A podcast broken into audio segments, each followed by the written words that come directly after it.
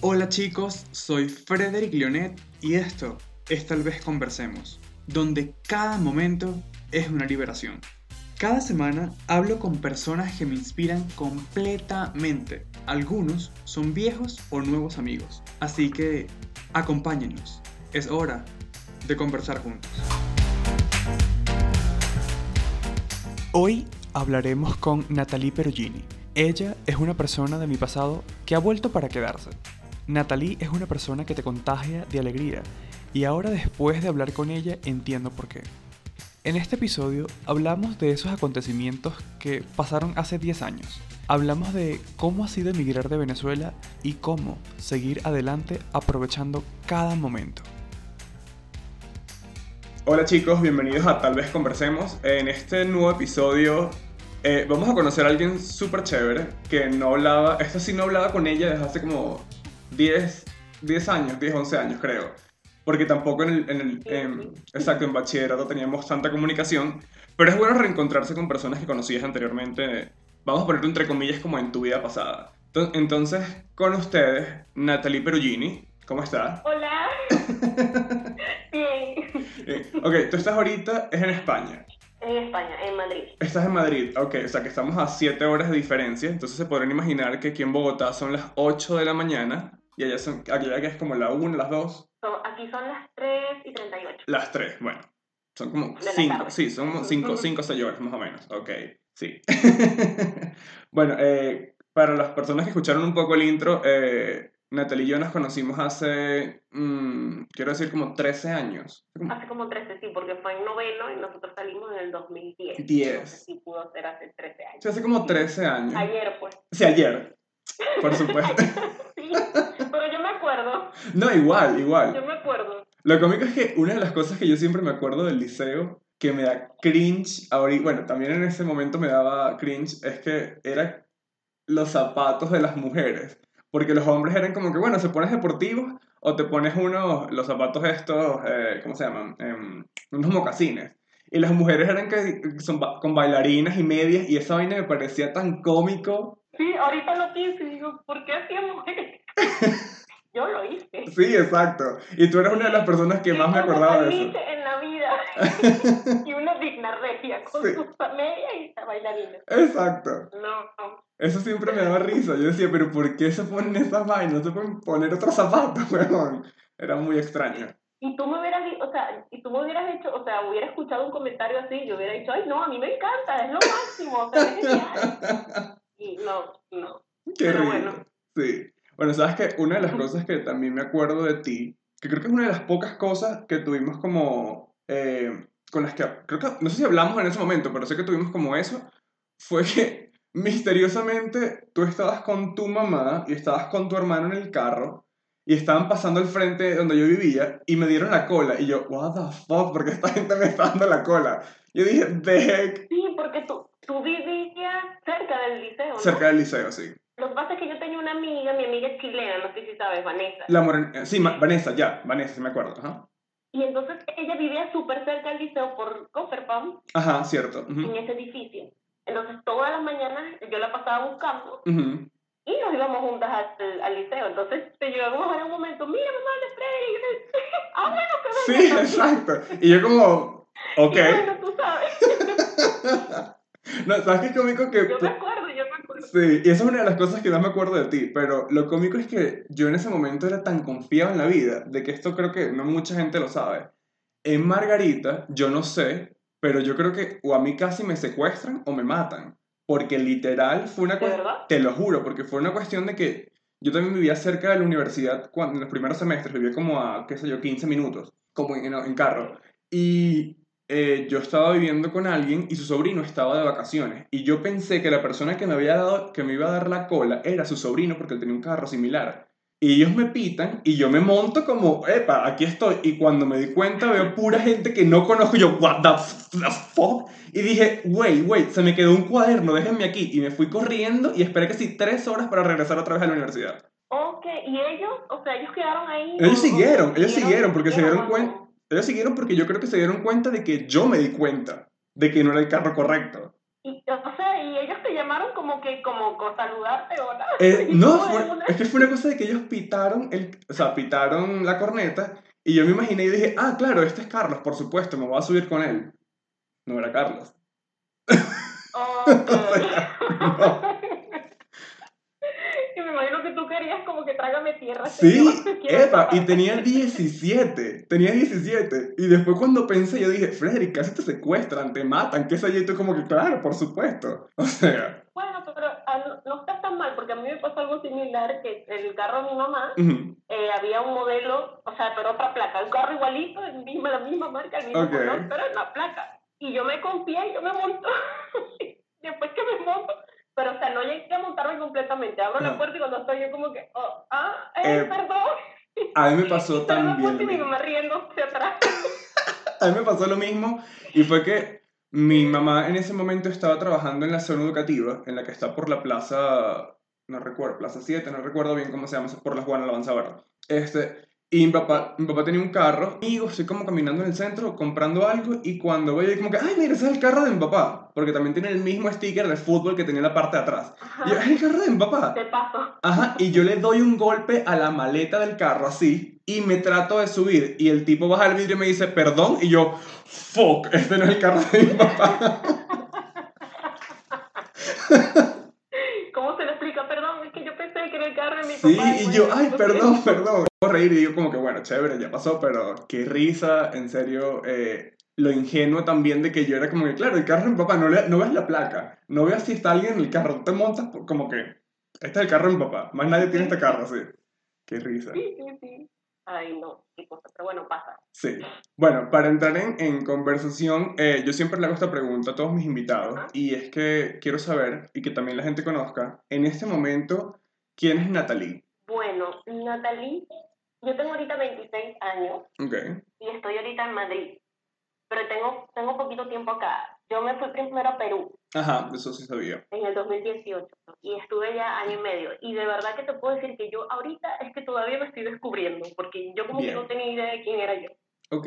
Yo me fui al país y como que me vi enfrentada a un montón de cosas que, de las que no tenía idea que cambiar. Es un choque bastante fuerte. me volví una persona más consciente de las cosas. Okay porque creo que uno a veces ignora mucho eh, el trabajo que tuve, trabajé como seguridad allá en eventos, conciertos. Y, okay, okay. y fue, fue divertido, pero te das cuenta de lo que es estar detrás de todo. Y te das cuenta de que a lo mejor tú puedes estar en un lugar disfrutando, pero gracias a personas que están trabajando día y noche para que tú estés en ese momento ahí. Y seguro. Y eso uno lo ignora mucho, ahora sí lo valoro. Ahora yo veo a los vigilantes, yo veo a los camareros, yo veo a esa gente de, de, forma distinta y como que puedo entender por lo que están pasando. Claro, claro. Entonces ahorita puedo decir que soy una Natalie más madura, eh, más consciente de todo y como te digo, todavía me estoy conociendo. Yo quiero hacer un montón de cosas, pero como que no puedo porque siento que todavía estoy en el proceso de saber quién soy. Okay.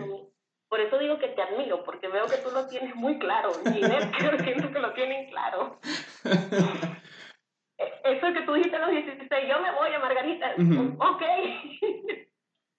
de verdad, yo eso lo admiro mucho. Y sobre todo a tu edad. No, lo cómico... Y que estés haciendo lo que te gusta. Gracias. Pero lo cómico fue que en ese momento lo que yo realmente pensé fue como que necesito irme de Maturín. O sea, yo sentí que en Maturín ya no me ofrecía nada ah. Personalmente eh, y tampoco me, me, me, daba nada creativamente. Era como que no, o sea, aquí me siento muy mal, siento, o sea, yo de pana no me imagino haberme quedado en Maturín y estudiando, qué sé yo, en, en Santiago o en, qué sé yo, en cualquier universidad, ¿sabes? Fue, fue, como que no me imaginaba, nunca sabía porque decía como que voy a seguir viviendo con mis papás, no me voy a independizar nunca, voy a seguir viendo las mismas personas que no quiero ver y es como necesito escapar. Y fue yo dije ya vete vete de aquí. O sea fue muy extraño. te entiendo, te entiendo porque sí sí me pasó. Y como te digo entonces tú creces como en tu burbujita y crees que Maturín es todo. Sí. y cuando sales te das cuenta que no es pero ni nada no es ni, la cuarta parte no no no. Exacto. Y entonces tú dices como que ah esta es la realidad. Ah ok así es la vida ya. Sí Exacto. Sí, pues te pega, te pega, pero. Claro. como te digo, le agradezco a todas esas cosas que han pasado porque si no, yo siento que estaría todavía con esa mentalidad allá. Sí, honestamente. De pueblito. Sí, sí. Honestamente yo también pienso lo mismo. Yo a veces eh, pienso y agradezco, pero no de manera como que, wow, gracias. Pero sí digo como que, ok, las cosas que me pasaron en Maturín fueron porque me tenían que pasar en ese momento. Porque si no, yo siento que ahorita fuera también otra persona muy diferente este, tal vez fuera o muy cerrado o fuera de otra manera y fuera, o sea, hubiera crecido también con otras mentalidades. Lo único que no, em, no agradezco son que hay como secuelas que quedan un poco por todo lo que, por todo lo que uno pasa y por todo lo que le hacen. Entonces es como que, mm, ok. A veces hay días donde me siento como ese niño de 17 inseguro que era como que, ah, pero ¿por qué? ¿Sabes? Sí, pero hay que tomarlo como aprendizaje. Sí, exacto. Yo, o sea, yo pienso que, por ejemplo, cuando tú, porque tú te fuiste a Maturín al graduarte. Por sí, yo me fui como a los dos meses. Nos graduamos en julio y yo en, en agosto ya estaba en Margarita y en septiembre empecé el introductorio. Fue como que chao, o sea, me voy. Bueno, pero fue otra, o sea, Margarita, tuviste otra etapa de tu vida que ya eras más adulto. Exacto. Ahí éramos inmaduros todos, o sea, y con la mentalidad de pueblo. ¿no? Sí, exactamente. Entonces tú hacías comentarios y tienes toda la razón, yo también lo he pensado. Y yo digo, o sea, uno sí era gafo. de verdad, totalmente, porque yo me acuerdo que yo, yo no era de tener un grupo en el liceo yo no fui de tener un grupo, pero tenía mis amigas puntuales. Tenías tus amigas. Yo me acuerdo que el, el, el, día que no iba una amiga mía, ay, que eso era para mí, Dios mío, ¿qué voy a hacer en el recreo? Esto era una angustia y ahorita yo pienso y yo digo, ay, yo sí soy gafa, o sea, porque yo me tenía que preocupar por eso. Era, yo creo que también era porque, como teníamos, o sea, por ejemplo, tú, yo, me, yo recuerdo que tú estabas con, con Vanessa y cuando Andreina estaba también en el, en el liceo fue como, ay, Andreina. Sí. Lo que pasa es que Andreina se cambió de Andreina se cambió. Entonces, fue otra. Yo decía, Dios mío, mi mejor amiga se va a cambiar de liceo. ¿Qué voy a hacer? y llegó Vanessa. Porque tú sabes qué pasa, que a mí me encantaba hablar con la gente nueva. Ajá, ajá, sí. No sé por qué, a mí me encantaba eso de que cuando uno entraba al, liceo un año, otro año, como que la gente que llega y de dónde vienes y dónde estuviste, ay, qué, sea, eso me encanta. Que yo, y entonces veo que siempre era más bien la gente como que los excluía, los excluía. Tanto fue así que cuando nos cambiaron de sección, yo me junté con todos los nuevos, o sea, yo agarré el grupo de los nuevos en el salón para hacer las clases y todo, y yo con ella era el que hablaba, y bueno, Vanessa fue mi amiga, y así. Ah, bueno, sí, yo recuerdo que Vanessa entró cuando estábamos en cuarto año, ¿cierto? Fue en los últimos años. Sí. Y todo el mundo la chilena, la chilena. Ajá, exacto. Yo sí me... ¿Sabes qué? Me pareció que, eso se lo comenté muchas veces a mi esposa, eh, cuando, ¿te acuerdas cuando llegó el chico de intercambio, el de Alemania? Creo que fue en cuarto o en quinto. Ay, qué pena, qué pena con ese muchacho. Pero horrible, qué, pena. Exacto, yo recuerdo que él entró en mi sección y no recuerdo quién fue el ah, profe. Ah, yo qué, en la tuya, sí. Sí, eso, fue en quinto. La C, creo que está la C. No, la C. No, yo era la B, creo, que, creo que la, la A o la B, no recuerdo. En fin, el chico... Ah, en la... Exacto, casi nadie hablaba inglés y mi inglés en ese momento estaba como decente. Y yo dije, ok, voy a hablar con él y empecé a hablar con él y creo que fue el, no me acuerdo qué profesor, nos puso juntos en un taller.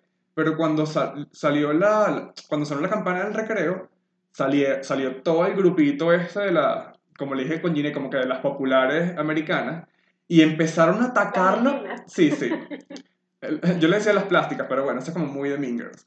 Este, fueron directamente a hablarlo y atacarlo y él así como que, ah, ok, ok. Claro, porque el carajo medía como dos metros, rubio, blanco, platinado, así.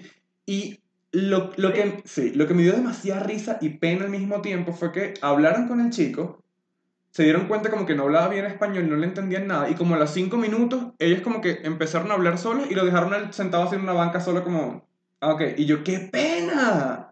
O sea, qué interesada era. ¿De verdad? Sí, fue una locura. yo, Ay, no, qué fastidio. Sí. qué fastidio. Fue como que no, ese carajo no es interesante. Y yo, pobrecito, o sea, y con razón se fue. Frederick, será después que se cansaron, porque yo veía que no lo dejaban tranquilo. Yo decía, Dios mío, dejen este ser tranquilo. O sea, lo rodeaban. Ajá, sí. Pero lo cómico fue que fue en, fue en el primer día, como que, seguramente lo atacaron como que todos los días, pero lo, ellos como que lo traían como para sentirse como importante y después lo dejaban como una banca, como que tú te quedas aquí, tú eres bueno, buen chico, te quedas aquí y no te seguimos hablando. ¿Sabes? Así. Usted es un florero de decoración. Exacto, exacto. Usted es el centro de mesa de los 15 años. Y Ahí. Y él duraría, no duró mucho, creo. Yo no, creo duró como tres meses. Que después todo el mundo, bueno, y el alemán. Ajá. Ajá, y yo me acuerdo que la gente decía como que no, se fue porque no le gustó. Y yo como, ah, ok, bien, yo me imagino por qué no le habrá gustado. Dios mío, ¿qué, qué aldea es esta? Sí. ¿Dónde caí yo? qué risa, eh. Qué pena, qué pena, qué pena. Ay, no. Sí.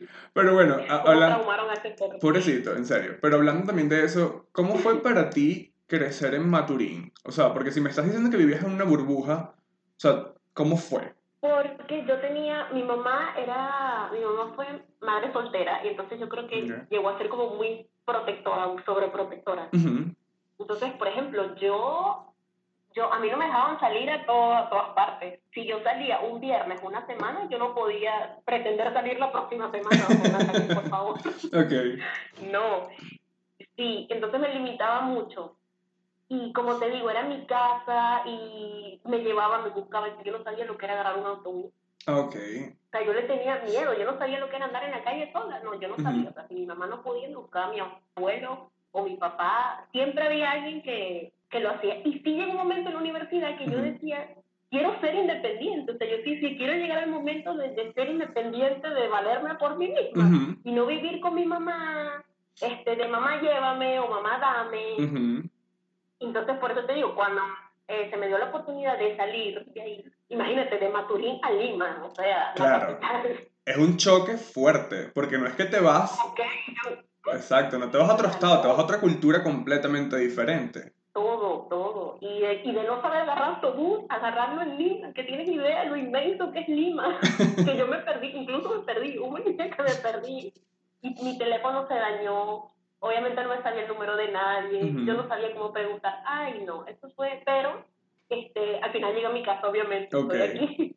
Pero, este, como te digo, yo siento que, yo siento que en Perú, como, porque yo volví a no Perú. Claro. Te entiendo perfectamente, te entiendo perfectamente. Y más cuando, cuando vives también como tan... Yo no, literalmente empecé de cero. Y siento que fue lo mejor. Y que pude cambiar esa mentalidad porque uno, siento que como que cuando uno se queda en el mismo lugar siempre, uno como que no avanza. Llega un momento que como que te puedes quedar así toda la vida, no aprendes, no, no, no, no, como que no agarras otra perspectiva de la vida. En eso tiene... Entonces, sí. Y de hecho, ahorita en que me vine a Madrid también, volví a hacerlo. O sea, yo dejé todo y, me vine para acá. Qué bueno. Y como te digo, porque yo sentía, yo tuve mucha suerte, encontré un trabajo súper bueno. Trabajé también como recepcionista en esa misma empresa. Ah. Y de verdad me iba bien. Ok. Pero, Frederick, o sea, yo sentía que Perú, yo decía, me, me ha ido bien aquí, pero no me veo futuro. O sea, no me veo mi vida aquí en Perú. Ah. En Lima, no, no me gustaba no me gustaba quedarme toda mi vida en mi casa, no. Entonces se me dio la oportunidad de venirme para acá y ni lo pensé. Ok, y ok. nada, yo, pero, me voy. Pero ¿cómo fue esa oportunidad de irte, de, irte de, Lima a Madrid? Yo me fui a Lima porque ya la situación estaba en mi casa. primero te voy a contar, yo en Venezuela me dedicaba a hacer trabajos a la gente, en la universidad, los trabajos. ¿What? sí. ¿What? Ya, ¿En qué universidad? Ya, primero, ya, primero, primero, primero. ¿Qué estudiaste y en qué universidad? Yo estudié Administración de Empresas. Ok, ¿en dónde? En la Gran Mariscal, en la UMA. En la UDMA, ok, ok. Estudié ahí porque, bueno, porque como que era la opción que había, porque yo en realidad quería estudiar diseño de moda, pero diseño de moda había en Caracas. ¿What? ¿Natalie? ¿What No he escuchado, no he escuchado nada, o sea, escucha yo para ese momento creía que a mí me gustaba diseño de moda. Ajá. Y entonces yo era en Caracas, pero no teníamos ni los medios en ese momento para que yo irme a estudiar a Caracas. Yo no quería. Ni tampoco mi mamá consigue, salí con 16 años. Mi mamá decía, o sea, 16 años tú mandarte a Caracas sola, como que no. Claro. Entonces me tocó como que buscar una opción en Maturín. Y yo dije, derecho, no. Ingeniería, odio, detesto con todo el miedo de los números. No, Igual. ingeniería tampoco. La U, ese rollo los padres, no. no. La Santiago, no, no. no. Dije, bueno, será administración de empresas. Ok. Estudié administración de empresas. En administración de empresas, después que yo me graduó, yo conocí a mucha gente que estaba yo hubo una materia que me costó mucho, entonces la repetía y me encontraba con gente que estaba entrando, ah, que estaba antes que yo. Okay. Entonces un amigo me dijo, ay, no puedo hacer tal trabajo, ¿tú me darías? Y yo, a ver, ¿qué trabajo es? Este. Ah, claro, ya yo lo hice, ya yo, ya yo pasé esa materia y todo. Ay, por favor, ayúdame, te pago si quieres. Y ahí fue donde se me prendió el bolsillo. Okay. Y empecé a hacer trabajos así a la gente. Al otro día repartí papelitos. Ay, no, no tienes tiempo para hacer tus trabajos. Aquí está Natalie. No te preocupes, ya me este número. Y me tenían loca y ganaba muy bien, me iba muy bien, me dediqué a esos años. ¡Wow! como eran trabajos que ya yo tenía y ya sabía cómo los profesores corregían y todo. Claro. Se los hacía. Y hice hasta las tesis. ¡Wow! ¡Wow! Sí. Ok, ok. Pero que, que salto tan fuerte también porque, ok, yo jamás me imaginé en el liceo, jamás, y esto creo que también se lo dije a Ginette, que tú querías estudiar diseño de modas, porque qué risa, o sea, tú querías estudiar diseño de modas, yo también, creo que Najibet fue la única que estudió diseño de modas. Sí, yo siempre, yo siempre boceteaba y hacía ropa y vaina y la gente no lo sabía, pues.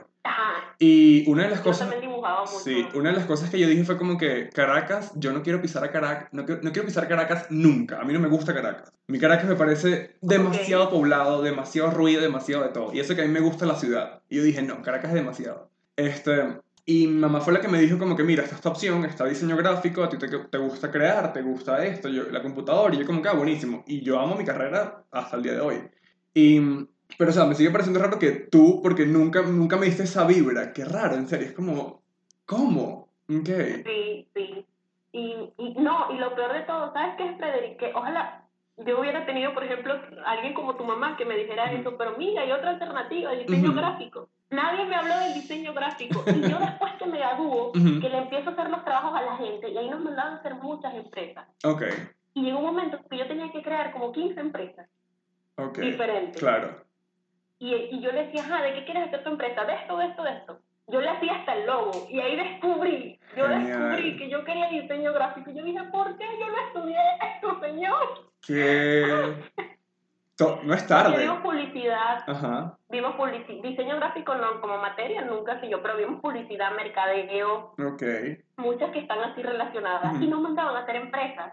Okay. Que si para hacer la publicidad, que si hacerle una propaganda, que hacer una estrategia de marketing. Y eso es lo que a mí, esos trabajos a mí me encantaban y los disfrutaba. Hacer el logo, eh, hacer una imagen corporativa, la marca, eso me encantó. Y yo descubrí, después que me gradué, fue que yo descubrí que eso era lo que yo quería. Ah, okay. Incluso traté de hacer un curso de costura. Ajá.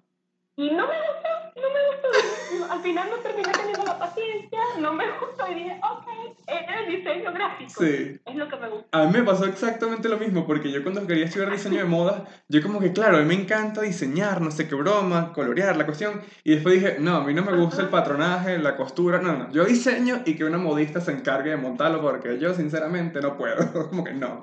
Y de paso que yo no soy muy diestro, o sea, yo con las cosas manuales yo no soy diestro. O sea, yo, me, yo corto y tú me pones una línea así de gruesa y yo me voy, o sea, yo hago una culebra. No, no funciona.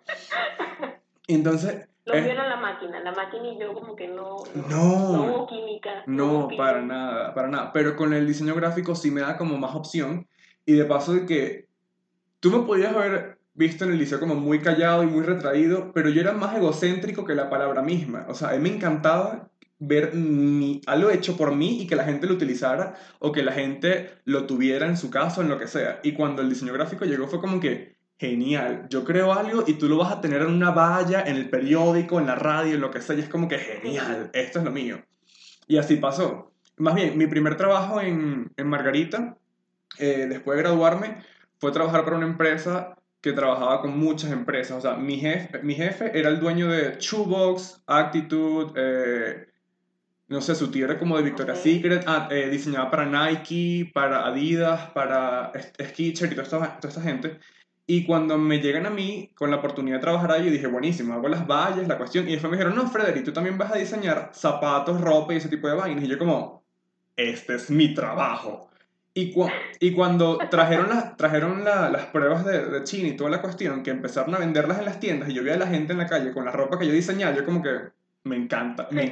Sí. Eso lo Exacto, exacto. Y fue súper genial. Y cuando fui a Maturín también, ver como, cómo me diseño, también lo ponía en las tiendas de Maturín, era como que yo le decía a mamá, mamá, eso lo hice yo, mamá, eso lo hice yo, mamá, esta tienda la hice yo. Y como que, ah, qué chévere, qué chévere. Y yo, sí, sí, sí, sí.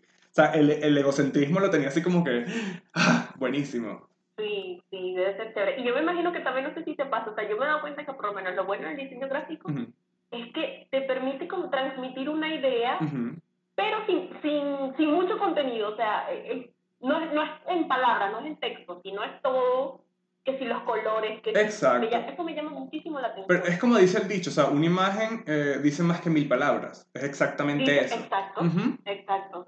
Esa es la, la, manera en los logos. Yo me he puesto, a veces me pongo ver videos en YouTube o algo que si los logos más creativos. O sea, me parece todo un mundo que, no sé, me llama mucho la atención y que está súper ligado con la publicidad. Claro, claro. También, entonces pero no es, campo. Yo dije, ¿por qué? No es tarde. Cuando ya yo lo descubrí, yo dije, no, yo no estoy en el Yutirla. No, no, no. En el no. No. Y bueno, ya me fui, pero tengo esto pendiente. Incluso averiguado aquí a ver si en algún momento lo hago, pero la prioridad por el momento es trabajar. Ok, bien, bien. Pero sí, sí es lo que me gusta. Por eso cuando yo vi, o sea, yo después del tiempo que vi que tú eres diseñador y veía tu perfil, que es todo así único, y yo, ay, qué fino, me encanta cómo, me, gusta cómo pones tu contenido y todo. Qué chévere, gracias. No, lo, lo, que te voy a decir es como que no es tarde. Yo creo que ahorita puedes haber cursos en Domestika, por ejemplo. O creo que Behance, que es una página para diseñadores gráficos, también dan como cursos virtuales y son gratis. O sea, dependiendo, hay muchísimas vainas de cómo aprender ahorita diseño. ¿Me, ¿Me, recomendarías algún libro o algo? Mira, yo no leo. no, no te gusta leer. No, o sea, lo cómico es que yo tengo como, eh, como cierta dislexia. Y lo cómico de todo es que yo, creo una revista y la revista tiene texto, pero yo no la leo. O sea, yo, yo diseño la revista y el texto lo leo así, ay, qué chévere, y ya, no lo vuelvo a leer. Es como que ya. Pero a mí no me gusta leer, yo soy mucho de escuchar. O sea, tú me pones un audiolibro y yo, mira, para la vida. Ah, ok. Pero deja... No, como que he tomado el hábito, nunca, no fue mucho de eso, pero como que de un tiempito para acá sí he tomado el hábito y me ha gustado. No, es que no, o sea, lo cómico es que a mi esposa le encanta leer. Ella se puede borrar un libro sentada sin pararse un día y ya como, ay, qué chévere. Y es como que yo no entiendo cómo a la gente le gusta leer. O sea, a mí las letras se me van, yo me enredo. O sea, si tú me das un párrafo corto, chévere. Incluso si te gusta, o sea, incluso si el libro, si es algo que te gusta, que te. Incluso así te cuesta hacerlo. Mm, bueno, depende, por eso. Es también dependiendo de la cantidad de, de páginas que tenga el libro, porque hace poco, hace como dos meses, yo conseguí a un escritor español, justamente, que lo quería entrevistar para el podcast, pero ha sido un problema entrevistarlo también, que él creó una historia ficticia, pero la subió en Twitter. Y eran como pequeñas, o sea, eran los 160 caracteres, pero mil veces, o sea, mil veces. Y la historia fue tan interesante que yo me creí que la historia era cierta. Después me enteré que era mentira, que el carajo se inventó toda la cuestión. Pero era tan, tan genial porque el tipo fue tan detallado y la manera en cómo escribía, yo me imaginaba todo y de paso porque le agregó imágenes de referencia. Yo como que, wow, qué cosa tan genial. Y era una historia, es una historia muy corta, es muy, muy corta. Pero literal, la empecé a leer como a las 6 de la mañana y la terminé de leer a las 9, 10 de la mañana que mi esposo se levantó. Fue como que, ah, bueno, mira, esa historia me encantó. Fue muy chévere. Pero es eso, porque es algo que de verdad te gustó.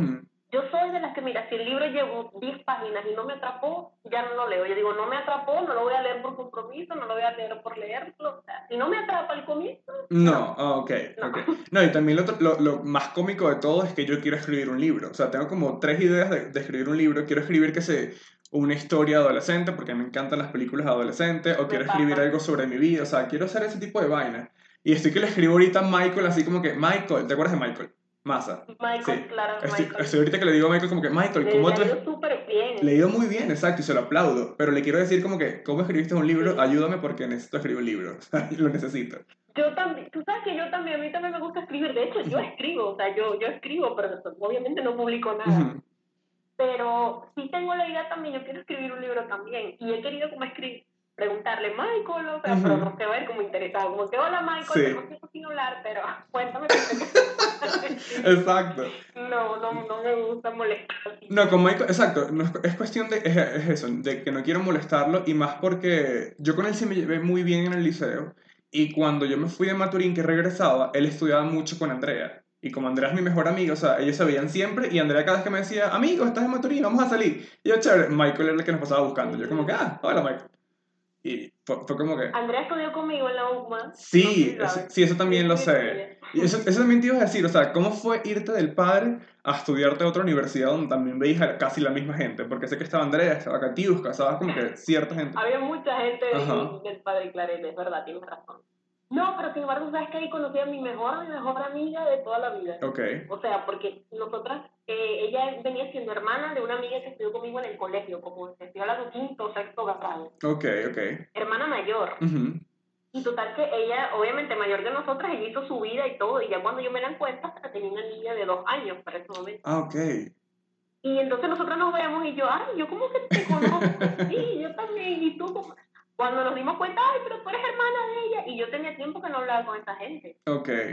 Genial que me encontré con ese ser, porque mira, ella me ayudó muchísimo porque vivía cerca de la casa, yo tenía carro, entonces me pasaba buscando y nos íbamos a la universidad. Ok. Ella era muy buena para los números, pero no tenía tiempo de nada. Okay. Entonces yo dije, nada, ella me dijo, bueno, Natalie, vamos a hacer un equipo. nosotros, nosotros ella, me habló así, mira, yo veo que nosotros podemos hacer un buen equipo. ¿Por qué? Porque yo soy buena para los números y tú eres buena para los trabajos. Tú me metes en todos los trabajos y me ayudas y yo te ayudo en matemática y todo lo que tenga número y yo, mm, ok.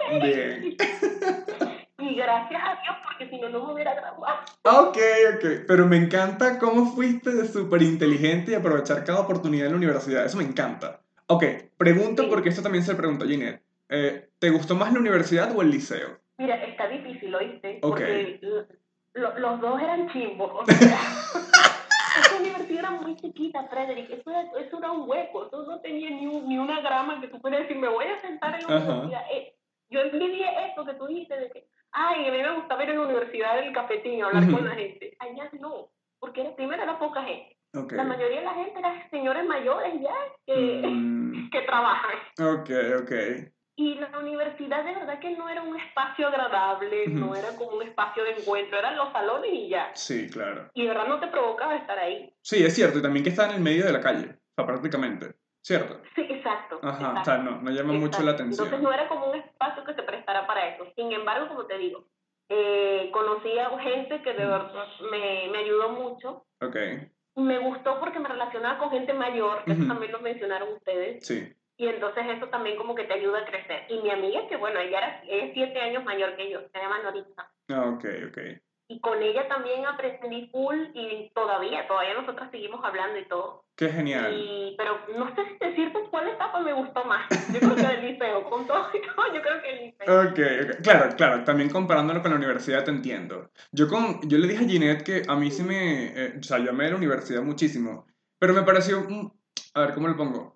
Me pareció un poco mal cuando ella me dijo de que ella no disfrutó la universidad, de que lo único bueno fue Andrés, que, que bien, que haya conocido a su esposo, pero que fue como, o sea, ¿cómo no disfrutaste la universidad? La universidad es como que el mejor momento para descubrirte, para hacerte loco, hacer lo que te, te diera la gana, o sea, para mí eso fue la universidad.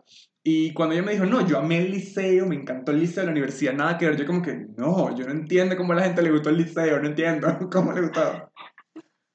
No. Bueno, pero es como de los puntos de vista. Tú porque pudiste tener eso que... El deber ser es lo que tú dices. Eso es el deber ser. Así debería ser, pero no todos tenemos la misma experiencia, pues. Pero como te digo, esa pregunta para mí es difícil, porque los dos como que tenían su lado chismo. Ok, claro. No, y, que, Diría que el liceo. y que también seguías en Maturín, fue como que coño, no viste mucho tampoco, ¿sabes? Pero te entiendo. ¿Sabes qué? Una de las cosas que te quería preguntar, que las tengo también aquí anotadas, no sé cómo, cómo, la, cómo la vayas a, a, interpretar, pero yo quiero saber cómo fue crecer con Carlos. Mira, te voy a decir primero, yo siempre le aclaro a la gente, primero nosotros no somos gemelos, porque la gente piensa porque No, no, sí, sí, yo sé, pues yo sé. Nosotros, me lo han preguntado, Frederick, sí, gemelos, pero ustedes, y yo no, nosotros no somos gemelos, él repitió años. Exacto, exacto. Mira, este, eh, Carlos era, uff, de chiquito nos peleábamos muchísimo. Ustedes son dos. Pelea que esto era, somos dos nada más, o sea, por entre mamá y papá. Por parte de papá tengo dos hermanos más. Ah, ok, ok. Mira, nos peleábamos, que yo le lanzaba peine, zapatos, lo que yo encontrara. y, y, entonces él también, mi mamá lo regañaba porque él es un hombre, o sea, por más que yo le haga lo que le haga, yo voy a terminar perdiendo. Claro, y de paso porque Carlos tampoco es un, palito. exacto, y más todavía. Y más. Este, en el liceo, yo como que sí dije de un principio, le dije a mi mamá, porque cuando íbamos a, ver clases juntos, mi mamá como que, ay, qué chévere, porque así no tengo que llevar a nadie a casa de nadie. Y yo, no, mamá, o sea, ya va, vivo con él, estudio con él, y no voy a hacer los trabajos con él, no. hay que salir, hay que salir. Quiero respirar. Y yo le decía, había días que le decía, no te quiero ver, hoy no te quiero ver, te veo en el salón, te veo en la casa, qué fastidio. Pero ya como que uno como que va creciendo. Y vas madurando también, ya no nos peleábamos, ni nada de eso. Mira, yo, pero yo le vine diciendo a mi hermano, te quiero, el año pasado. Ok. Ok. claro. No, no lo sintiera, pero lo expresé el año pasado. Ah, ok. Pero es que, o sea, yo siempre los veía en el liceo y yo decía como que, ¿cómo Natalie se a su hermano?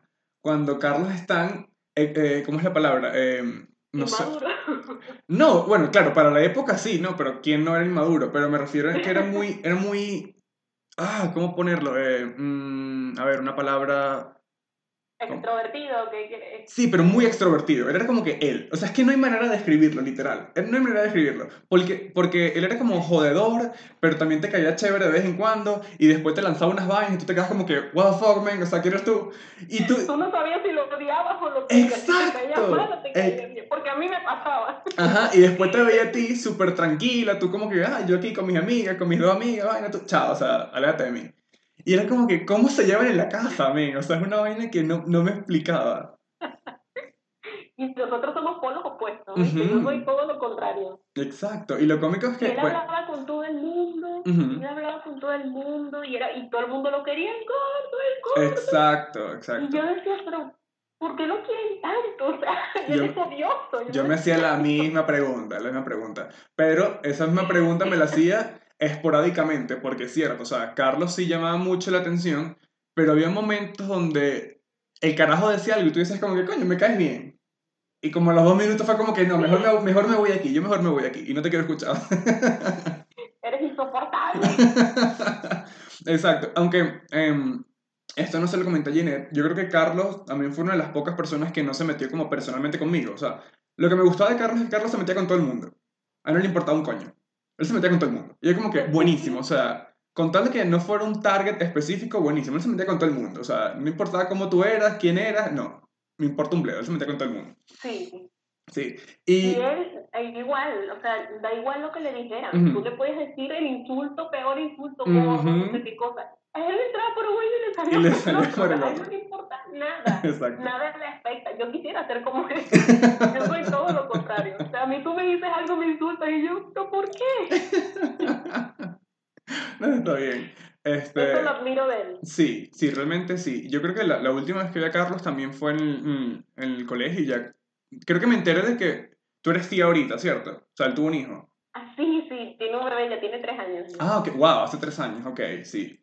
Él tiene, él tiene 28, 29. Igualito él, igualito, igualito. Sí. no sé si lo vi como que, ay, qué chévere. O sea, me, me, gustó también ver. A veces me gusta como ver que gente del liceo como que está ahorita como, ¿sabes? Como adultos, vamos a ponerlo así, se ven como adultos. De que, ok, la familia, la cuestión, del hijo, la cuestión. Gente ya así, con los hijos, la cosa. Exacto. Pero eso fue un cambio, eso, lo de Carlos Mira, Carlos entrevistarnos sería muy interesante. Sí, sería bastante interesante. Porque Carlos fue, mi mamá diría, Carlos fue un cambio de la noche a la mañana. Carlos fue, este, mamá, tengo novia. Ah, ok. La semana que mamá, me voy con ella a Barquisimeto. Ah, ok. A la semana que mamá, voy a tener un hijo. Mamá, me voy a Perú y mi ya What? What? Todo eso fue en menos de un año. Y mi mamá como que procesando la Ok. Me imagino, me imagino tu mamá cómo, cómo habrá estado. Fue como, ¿qué pasa aquí? Sí, mi mamá, tú sabes, primero que se fue de Maturín, después que, que va a tener un hijo, después que se va a Perú. Ok, vamos a bajarle dos. Ok, pero una pregunta, ¿él se fue primero a Perú que tú o los dos se fueron juntos? No, él se fue primero. Él se fue eh, un año antes que yo. Ah, ok, ok. ¿Y sabes, tú te fuiste a Perú porque él ya estaba allá? Yo me fui a Perú, o, eh, yo me fui en el 2018. Yo me fui porque este, ya la situación estaba muy difícil. Mucha de la gente a la que yo le hacía los trabajos ya se había ido del país. Ah, ok. O no pudieron seguir estudiando. Ya para mí la cosa estaba cuesta arriba. Claro. Y mi mamá, mi mamá era corredora de seguros. Y eso también estaba por el sueldo, o sea, ya la gente no quería renovar, estaba chimbo. Y entonces yo un, día le dije a mi mamá, mira mamá, no, o sea, teníamos pensado salir del país, pero como que, ay, vamos a poco a poco vender las cosas, un proceso que te puede llevar años. Claro. Yo le dije, no mamá, o sea, yo me tengo que ir lo más pronto posible porque ¿qué vamos a esperar? Que no tengamos que comer. O sea, esto va a ser peor. Le dije, más bien hay que buscar la manera de, de ya irnos. Claro. Que se puede todavía, porque va a llegar un momento que ni siquiera nos vamos a poder ir. y, y, nada, en, nos pusimos en eso y en unos meses ya compré mi pasaje y me fui. Un, en, fue un abril, abril de 2018. Mm, o sea, tienes dos años. Y llegué allá a Frederick y fue, ay, o sea, primero llegué y era una habitación donde estábamos siete personas en una. Ok. O sea, y yo estaba acostumbrada a mi casa, a mi cuarto, a mi cosas. Entonces, cuando yo entro que veo y me pusieron bienvenido a tu nuevo hogar, y yo, yo ay, gracias. Ay, tan bello, sí, tan bello. Necesito ir al baño, y yo el baño, este es mi hogar, este es mi nuevo hogar, Dios mío. Wow. Que es un cambio fuerte, es un cambio fuerte. O sea, yo a veces me, o sea, cuando las personas me cuentan eso, a mí me da como, o sea, me da como cierta cosa porque yo sí puedo decir que tuve la suerte que emigré fue temprano. O sea, yo me, yo me vine en el 2016 y en el 2016 yo por suerte, yo creo que reuní dos meses, dos, tres meses, compré mi pasaje en avión, pagué mi hostal aquí, llegué, llegué a mi hostal, al otro día conseguí trabajo, me pagaban creo que casi el doble del salario mínimo aquí en Colombia. Eh, como Uy, pero qué bueno. Sí, como a los tres días me fui. ¿En qué año te fuiste, Freddy? 2016. ¿Cuándo? 2016. Okay. Ah, no, ya tienes... No estaba tan como que poco gente. No, no, exacto. Pues. Exacto, no, no había tanta, tanta gente aquí. Y recuerdo que como a los cuatro días después de conseguir trabajo, una, una, una compañera de trabajo me dijo, mira, tengo una, una habitación disponible. En mi casa tiene tres habitaciones, es una zona chévere, literalmente es una zona muy linda. La casa es súper linda. Y yo, ah, buenísimo, ¿cuánto es, cuánto es el, el, arriendo? Ah, tanto. Ah, ok. Y le dije, mira, mi novia se viene en dos meses, no sé qué vaina. Y me dijo, ah, buenísimo, entonces te aumento un poquito y ya. Y ahí duramos como un año. Y, el, y la zona era súper linda. O sea, no, yo no tuve esa experiencia de vivir con ocho personas en una habitación o en esa, en esa experiencia de llegar y no conocer nada. O sea, también fue porque una de las cosas que yo le agradezco mucho a mi esposa y a su familia es que es gente que se prepara para cualquier cosa. Hasta para ir al baño se preparan. O sea, una cosa súper meticulosa. Ok. Y con lo de... Eso es bueno. Sí, y yo no era así, yo, yo nunca he sido así. Y la vaina fue de que ella me dijo, mira, si nos vamos a Colombia, ok, vamos a planear dónde vamos a llegar, a qué hora llegamos, cuál es la moneda, cómo se maneja el cambio, no sé qué vaina, lo otro, la cultura, la comida, y fue como que, ok, ok, ok, ok. Bien, y yo me fui, o sea, perdón, yo me vine a Colombia literalmente con una lista. Fue como ok, te bajas del aeropuerto, agarras el Transmilenio, es una hora hasta que llegas al casco colonial, no sé qué vaina, este es el hostal, aquí vas a trabajar. Fue así como que, ok, bien. O sea, yo me fui súper preparado. Y a veces yo entiendo que mucha gente ahorita en Venezuela se está yendo desesperadamente, pero yo siempre recomiendo de que hagan por lo menos algo de investigación, para que no lleguen tan perdidos porque, concha, es un choque bastante fuerte. Sí, sí, sí, sí, total. Total, te lo digo porque, bueno, a mí me, bueno, pero a mí me pasó, el choque no fue tan fuerte, no porque yo no supiera cómo era ya, sino porque todo, todo era nuevo, o sea, todo, todo era totalmente nuevo. También.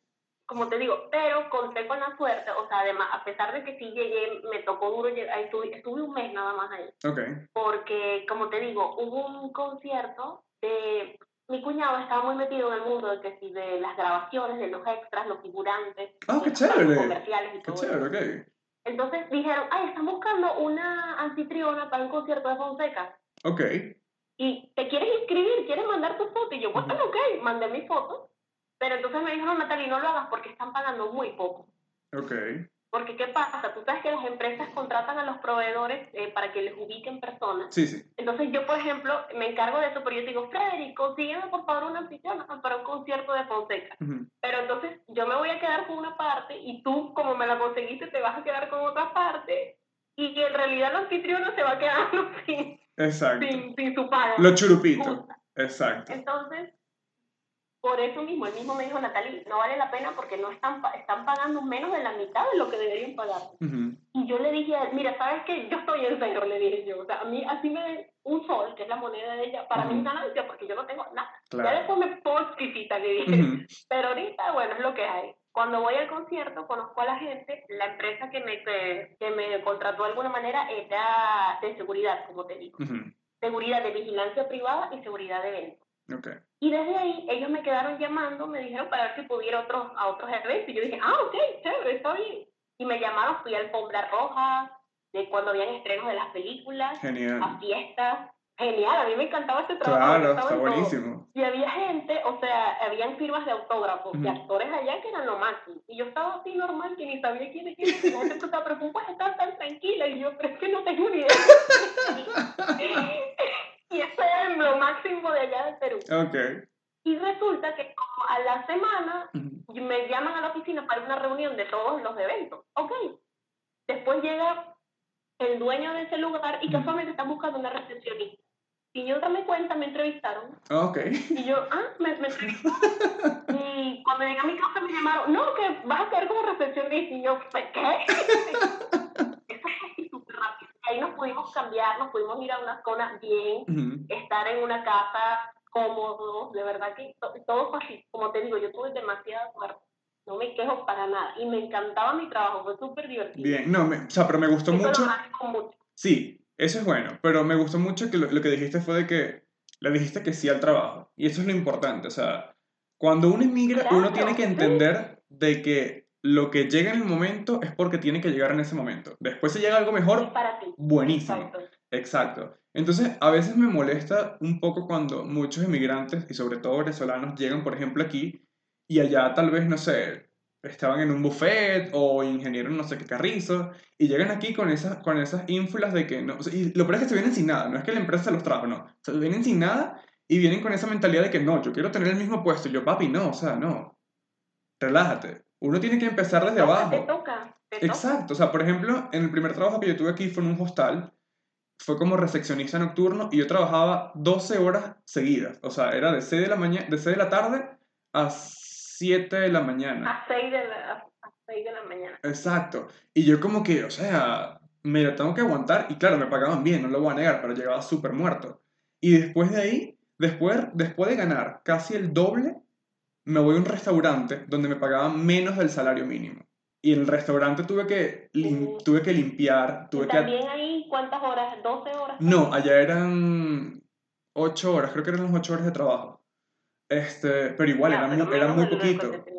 Era muy poquito, este, y igual, yo dije, no importa, o sea, esto es lo que tengo que hacer por ahora, y yo limpiaba, fui a limpiar baños, fui a limpiar cocina, fui a atender gente, o sea, y, y obvio, yo te entiendo también porque tú entiendes después ahora cómo tratar a las personas aún mucho mejor, o sea, a las personas de seguridad, a las personas de restaurantes, tal vez a, aprender a dar propina, o sea, ese tipo de cosas, ¿sabes? Fue como que, ok, ya, tengo que mentalizarme. De verdad. Y yo creo que fue un, fue, un, fue un momento donde me sentí súper mal, fue un día que me sentí súper mal y estaba limpiando el baño y tenía, yo tenía mi gorra, mi delantal y el uniforme. Y me veo en el espejo del baño y me quedo hace un rato y se me sale una lágrima. Yo digo, yo no puedo seguir aquí. O sea, y fue por, no, no por denigrar, sino que yo dije como que yo no me veo haciendo esto por más de un tiempo. O sea, no. Eso es lo que yo digo, son etapas. O sea, tienes que tomarlo como etapas. Exacto. Como te digo, a mí me encantaba mi trabajo, pero hubo una jornada que me tocó por tres meses, que era en una playa. Ok. En una, en, eran como residencias en la playa. Ok. Casa cerca de la playa. Y entonces yo, mi trabajo ahí era estar pendiente, había juegos para niños eh, para que los niños, el saltarín, tobogán, esas cosas. Entonces se quería montar que si todos los niños o podían romper los juegos, mi tarea era que si aquí iban hasta cinco niños, estar pendiente de eso, de que no fueran a romper algo, eso era lo que yo me tenía que encargar. Okay. Pero yo veía a la gente en su piscina, relajada, y yo parada ahí como un florero, o sea, nada más que viendo. Y decía, yo sí decía, Dios mío, o sea, yo agradezco este trabajo porque ok, mal no lo estoy pasando tampoco, no es que estoy, no sé, con una pala. Claro, y no, que tampoco te están discriminando, ¿sabes? Yo, no quiero seguir en esto, yo, o sea, yo quiero algo mejor. esto es una etapa, pero yo no me veo años de mi vida dedicada a esto. Claro. Tanto así que yo tenía una camisa blanca y una gorra negra. Igual. uno de los niños me llamaron señora policía y yo, como que me fui al baño y me di como que, o sea, ¿Qué es esto, sí? Pero es, como te digo, yo le agradezco eso, pero tienes que tomarlo como etapa. Claro. algo breve. Exacto. Y me gusta también que mucho, o sea, me gusta que lo veas también de esa manera. Porque no hay que quedarse, no hay que quedarse. siempre es bueno, como tú dices, siempre es bueno estar agradecido con lo que, por las oportunidades, por, lo, por todo. Y, por ejemplo, cuando no teníamos la pandemia, yo iba tal vez que cada, cada cierto tiempo eh, voy a comer al restaurante donde trabajé. Y yo voy y la gente me recibe súper bien y, ¿sabes? Y yo digo como que, Qué chévere. Y siempre le agradezco a la, señora, a la dueña del, del, restaurante, como que gracias por la oportunidad, gracias a usted consiguió el trabajo después como diseñador gráfico. O sea, fue, o sea, uno tiene que ser agradecido también porque eso se devuelve también, ¿sabes? Y es como, si tú eres mala persona, te va a tocar mal en algún momento. Pero bueno. Es verdad. Ahorita, claro, tienes apenas dos meses, ¿no? Que me dijiste. ¿Cómo? ¿Tienes apenas cuántos meses en España? Ah, no, siete meses. Siete meses, perdón. Yo me llegué aquí en noviembre. Ok, pues sí, hace dos meses no podías entrar, así que está bien, sí. ok, te fuiste en noviembre. ¿Y ahorita cómo te sientes? Estando, claro, sacando la pandemia. Claro, no, yo siento que ahorita es que estoy viviendo realmente lo que es ser una, una inmigrante. Porque como te dije, en Perú todo fue tan rápido que yo no pasé por ese proceso de, ay, voy a ver qué voy a conseguir. O sea, todo llegó solo. Ok. Y aquí sí he ido a entrevistas, me han rebotado full. Este, he sido camarera dos días. Ok. Probando en, en, en un lugar y no me gustó la experiencia, Frederick, porque, o sea, yo comparto lo que tú dices, que uno tiene que aprovechar la oportunidad que tenga y no ponerte, yo no voy a hacer esto, pero no quiero ser camarera. No, está bien. No, claro. No me gustó, no me gustó la experiencia. Este, me tocó aquí, lo que pasa es que aquí en español es una persona que en su rutina diaria está tomarse una cerveza. Aquí y una cafetería, un bar, es algo que hay en cada esquina. Okay. Entonces tú, Frederick, vives aquí y tú vas toda tu vida a tu esquina del frente. Para ti esta es tu segunda casa. Entonces me pasó, que, sí, es que son así. Me pasó que fui a una cafetería, sí, un bar, bar, restaurante. Y los clientes llegaban, que era gente que vivía y que iba toda la vida. ¿Y tú quién eres? Mm. Y yo, eh, soy camarera, me llamaron, estoy trabajando acá. No, pero ¿dónde está la otra chica? Porque a mí nadie me ha avisado que hay una nueva, pero no, ¿qué es esto? ¿What? Y yo, ya, ok, pero ¿qué desea? No, es que ya la otra sabía lo que quería, me veía y de una me traía lo que quería porque me conocía. así era mi reacción. no, o sea, tú me tratas así y yo te echaba encima, o sea, no vengas. Dios mío, señor, dame paciencia. Yo tenía ganas de quitarme todo y, ¿saben qué? Olvídenlo. Es difícil, es muy difícil. Ok, ok. Tienes que tener mucha paciencia. Claro, entiendo. Este, pero, por ejemplo, has buscado tal vez como trabajo de, de, publicista, porque el diseño ya se da muchísimo. En España el diseño gráfico se da muchísimo y creo que puedes buscar por ahí. Sí, ahorita estoy buscando es como recepcionista, secretaria. Ok. Estoy en eso. Hay muchas ofertas porque trabajo hay. Okay. Yo fui a muchas entrevistas y me decían para empezar de una vez, pero por el tema del permiso de trabajo, mm. no. Te quiero preguntar, ahorita, viendo todo lo que has hecho, claro, eh, apenas llevas dos años emigrando, em, pero ya has tenido muchísimas experiencias. Viéndote ahorita con 26 años, ¿qué tú le dirías a la Natalia del liceo? Del liceo. Natalia estudia diseño gráfico. le diría primero, estudia diseño gráfico. Le diría segundo que no sea, que se suelte más, que no sea como tan tímida, porque a veces de verdad es demasiado. Okay puedo ser muy insegura. Entonces, lo, lo he trabajado, pero de vez en cuando se me sale. Pero me pongo a ver cuántas cosas yo pude, dejé de hacer de más joven y digo, no, no, de verdad. Eso es una cosa de las que le diría. Eh, ¿Qué más? Que no sea tan inconsciente, que me dé cuenta de, de, cómo, de cómo pueden ser las otras personas, que no juzgue tanto. Ok. Porque lo he llegado a hacer. Ok. Eso le diría. bien, está bien. Eh, ok, también te quería preguntar, sé que suena un poco egocéntrico, pero ok. ¿Cuál, no sé si te acuerdas, pero ¿cuál era tu percepción de ti hacia mí? Porque creo que te dije ya la mía hacia ti. sí. Este, no, como, a ver, nosotros nos conocimos en noveno. En noveno. Y sí recuerdo que hablamos hablamos, o sea, cuando tú llegaste los primeros días, porque a mí me encantaba, ay, ¿de dónde vienes? Ay, sí, sí me dijiste que venías de un colegio militar y todo sí. eso. ¿Sabes qué? Ese, ese, esa, en ese momento fue tan chistoso, porque cuando yo entré, ya no me acuerdo cómo se llama el carajo, se llama Víctor o no, me acuerdo cómo se llama el carajo. Víctor, ¿quién No sé, había, había un chico... de qué? ¿Alguien del salón? Sí, del liceo. Él entró también en noveno igual que yo, pero él era como chaparro, pero tenía como cuerpo formado. No me acuerdo el nombre de él. Víctor. Ah, creo que era Mauricio. No, no, Mauricio entró como en cuarto año. Mauricio entró en cuarto año. O, o, pero ¿cómo era él? Físicamente, ¿cómo era No sé, él se la pasaba con María Antonieta, se la pasaba con esta gente. Ay, ¿cómo? Es que... Ah, ay, no, me acuerdo su, su, nombre, ya yo sé cuál es. ¿Te acuerdas? Héctor. Pablo, Pablo. Pablo, Pablo, Pablo. Pablo, Pablo. Él, exacto. Yo me acuerdo que cuando Pablo y yo entramos a noveno, estamos presentándonos y él dijo que había un profesor que dijo como que no, tenemos un alumno que viene de un liceo militar y todo el mundo pensaba que era Pablo, porque yo, Frederick, en ese momento era era súper delgado, chaparrito, con las orejas grandes y Pablo era como que formado, no sé qué va, y todo el mundo, ah, sí, Pablo es el militar. Sí, y Pablo dijo como que no, yo vengo de tal lugar. Tenía cara de tipo ya de 30 años. Exacto. Exacto. que tú tienes 15 años. Sí. Y lo cómico fue que todo el mundo como que sí, claro, es él. Y cuando él se presenta, no, soy Pablo, no sé, vengo de tal colegio, y así como, the fuck. Y cuando me ven a mí como que, hola, soy Freddy, vengo del liceo militar, la gente como, the fuck, man? O sea, ¿en qué colegio militar? O sea, para, para peluche. No me acuerdo momento, de verdad no me acuerdo de ese momento. Pero sí sé que tú me lo dijiste, o sea, sí sé que yo hablé contigo y tú sí me lo comentaste. Claro. Y nosotros estudiamos nada más noveno. Noveno, sí. Pero no me acuerdo así, o sea, yo sí recuerdo conversaciones contigo así en el salón, pero no sé con quién andabas. ¿En, en ese año con quién? En noveno. En noveno, yo creo que me la pasaba. No, no, recuerdo. En noveno creo que me la pasaba con Godoy, con Carlos. Sí, sí, sí, sí, Godoy, sí, sí, sí, sí. Que ahorita, mira... Él, también, que él también estaba entrando ese año. Sí, exacto. Yo recuerdo que, o sea, yo dejé de hablarle a Godoy, creo que fue como en cuarto, quinto año, porque nos separamos demasiado, ¿sabes? Porque, o sea, primero a mí no me, yo, a mí no me gusta el fútbol, que eso también era una de las cosas que... Sí, ¿verdad? Que, me irritaba un poquito de ti. Porque yo recuerdo que tú tenías como una pequeña obsesión con Messi. Y yo decía, pero de fuck, o sea, ya, ese tipo tranquilo, ¿te acuerdas? o sea, como a mí nunca me gustó el fútbol y yo nunca le tuve como cariño a, nadie, y eso que mi papá juega fútbol, es como que, ah, qué estrés.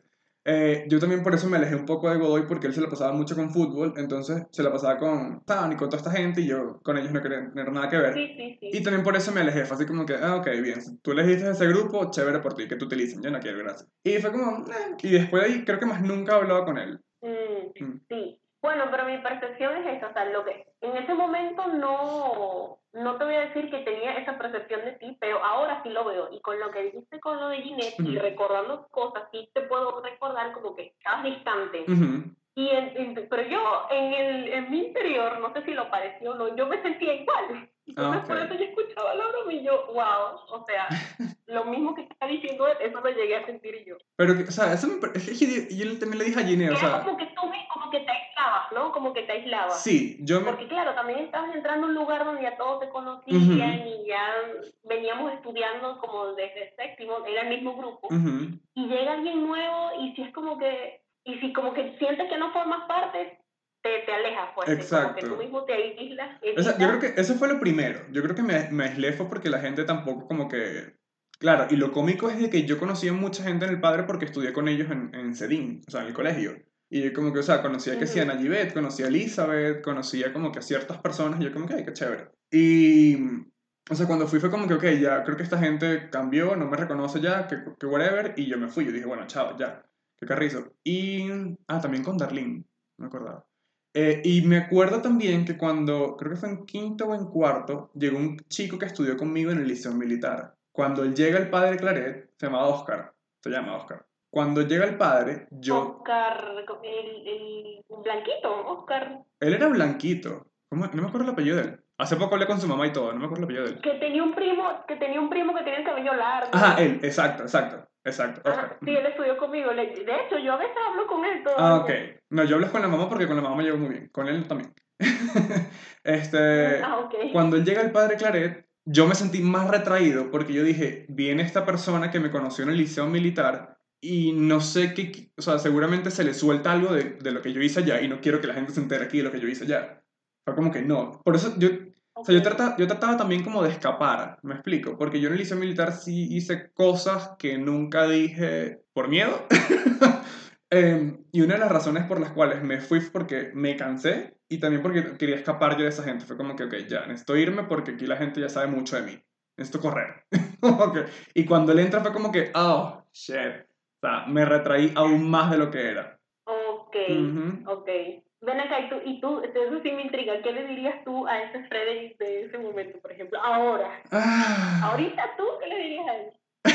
a ver, yo mm, no sé, yo creo que le diría como, mm, complicado. es complicado, me, me dejaste sin palabras, literal. Sí. Sí, porque, o sea, sí me provoca decirle cosas como que despiértate o se ve más como, eh, más interactivo con personas, pero al mismo tiempo es como que no. Porque entonces, ¿qué hubiera, o sea, ¿qué hubiera, qué hubiera pasado conmigo en Margarita? Tal vez no, no hubiera ido a Margarita, ¿sabes? O tal vez le hubiera dicho a Frederick de ese momento como, no te protejas tanto. Porque eso sí, eso sí lo tenía. Yo me protegía mucho, o sea, eh, hasta, con mi, hasta con mis papás. Era una cuestión de que tal vez yo quería salir con alguien como pareja y por miedo que la gente me conociera, yo no le decía a nadie. ¿Sabes? Y esas relaciones duraban tal vez, qué sé yo, dos meses, un mes por, esa misma, por ese mismo motivo. Y cuando llegué a la universidad, al principio fue así en cuanto a mis relaciones. Yo tuve como relaciones y yo tenía una regla. Yo decía, si no pasamos los tres meses, yo no le cuento a nadie que tenía pareja. Y era eso. O sea, para mí era tres, después de tres meses yo empezaba como que a hablar. Em, y también la gente se molestaba por eso. Era como que, ah, ¿sabes? Somos novios, no sé qué broma, ¿por qué no dices nada? Y yo, mm, era porque... Creo que lo que le diría al Freddy es como que deja que la gente te conozca es eso. Deja que la gente te conozca. Claro. Porque yo me aislaba demasiado. Como que tú mismo te pones esa barrera. y, y, como te, dije, pues. sí, y hasta con mis papás y con mis hermanas y con todo el mundo. Era como que, o sea, yo llegaba a mi casa y me encerraba en mi cuarto y ya, nadie me molestaba. ¿sabes? Y yo creo que eh, eso, fue, um, eso fue también un problema, porque al haber sido así de pequeño, eh, mi promiscuidad en el internet no fue muy buena que digamos. O sea, yo me encerraba tanto que me metía mucho en el internet y en el internet yo era otra persona. O sea, yo era yo, pero con confianza. Era como que, bien. Entonces, tú, me podías, tú me podías ver, qué sé yo, en fotos horribles, en MySpace, en Fotolog, o sea, en vainas que la gente en Maturín no utilizaba. Pero tú me buscabas afuera y bueno, tú veías otras cosas. Y yo creo que eso también, eh, o sea, ahorita lo ves como que yo, yo decía, ¿por qué haces esas estupideces?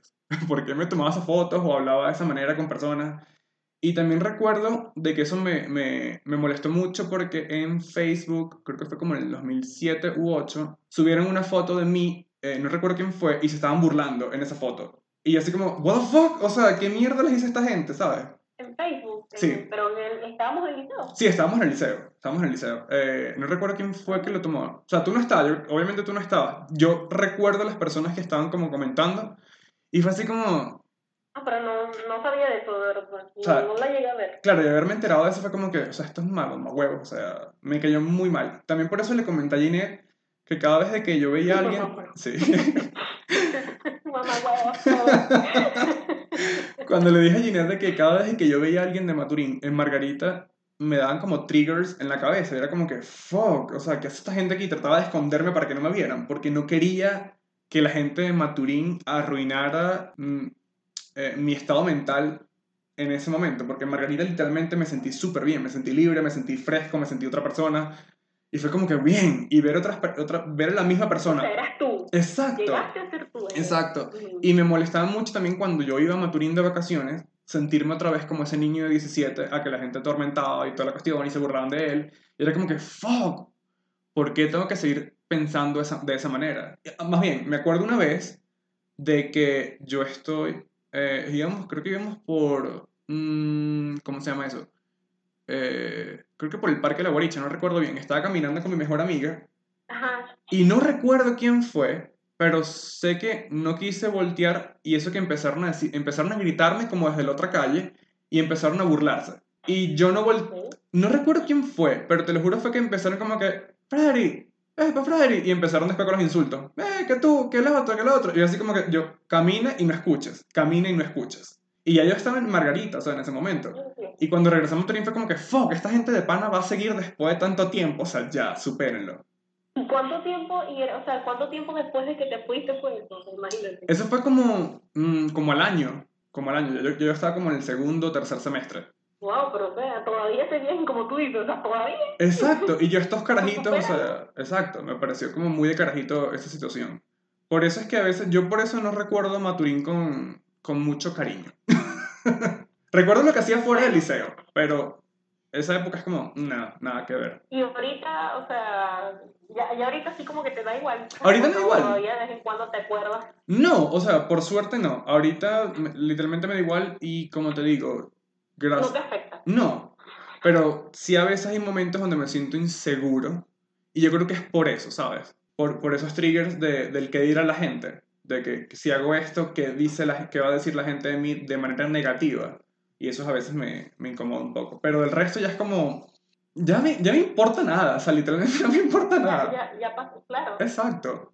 Claro, y tiene que ser así. yo, yo sí digo, o sea, yo también he caído en eso de como que, ¿qué van a decir? Yo digo, pero ¿por qué a uno le importa tanto? O sea, y si dicen o no dicen, ¿qué? ¿Qué? Exacto, Y bueno, eso... Pero yo no sé por qué uno tiende a ser así. Sí. Yo creo que también, yo creo que primero por crianza, porque yo creo que en la crianza también te dicen como que tienes que comportarte de esta manera porque si no la gente va a hablar o que va a decir la gente de ti si haces eso, ¿sabes? No sé si te pasó, te pasó también eso, donde habían como situaciones. No, pero es algo de personalidad también. Sí. Porque mira, mi hermano y a mí nos criaron igual, y ves. Bueno, sí, tienes razón. tienes toda la razón.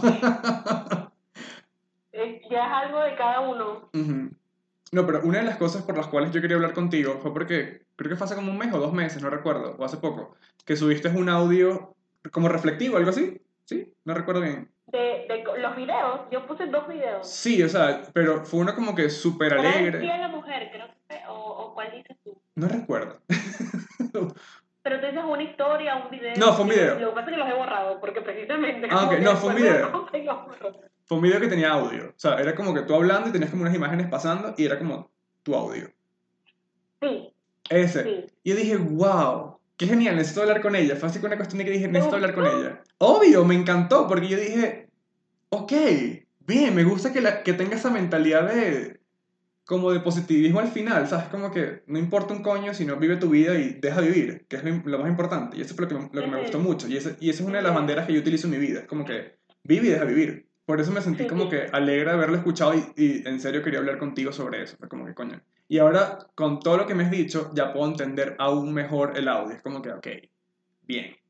Obviamente, obviamente ya no es la misma Natalia hace 10 años. Pero como te digo, después dije como que, ay, no sé, lo quité porque no sé, no se me ocurrió otra cosa y dije, o sea, yo quiero empezar a hacer cosas así como esta. Quiero crear una cuenta y he escrito mucho, como te digo, pero no quiero, yo no quiero ser como la típica que se pone en, en, la pantalla, hola, hoy les voy a hablar, soy Natalie, 50 cosas sobre mí.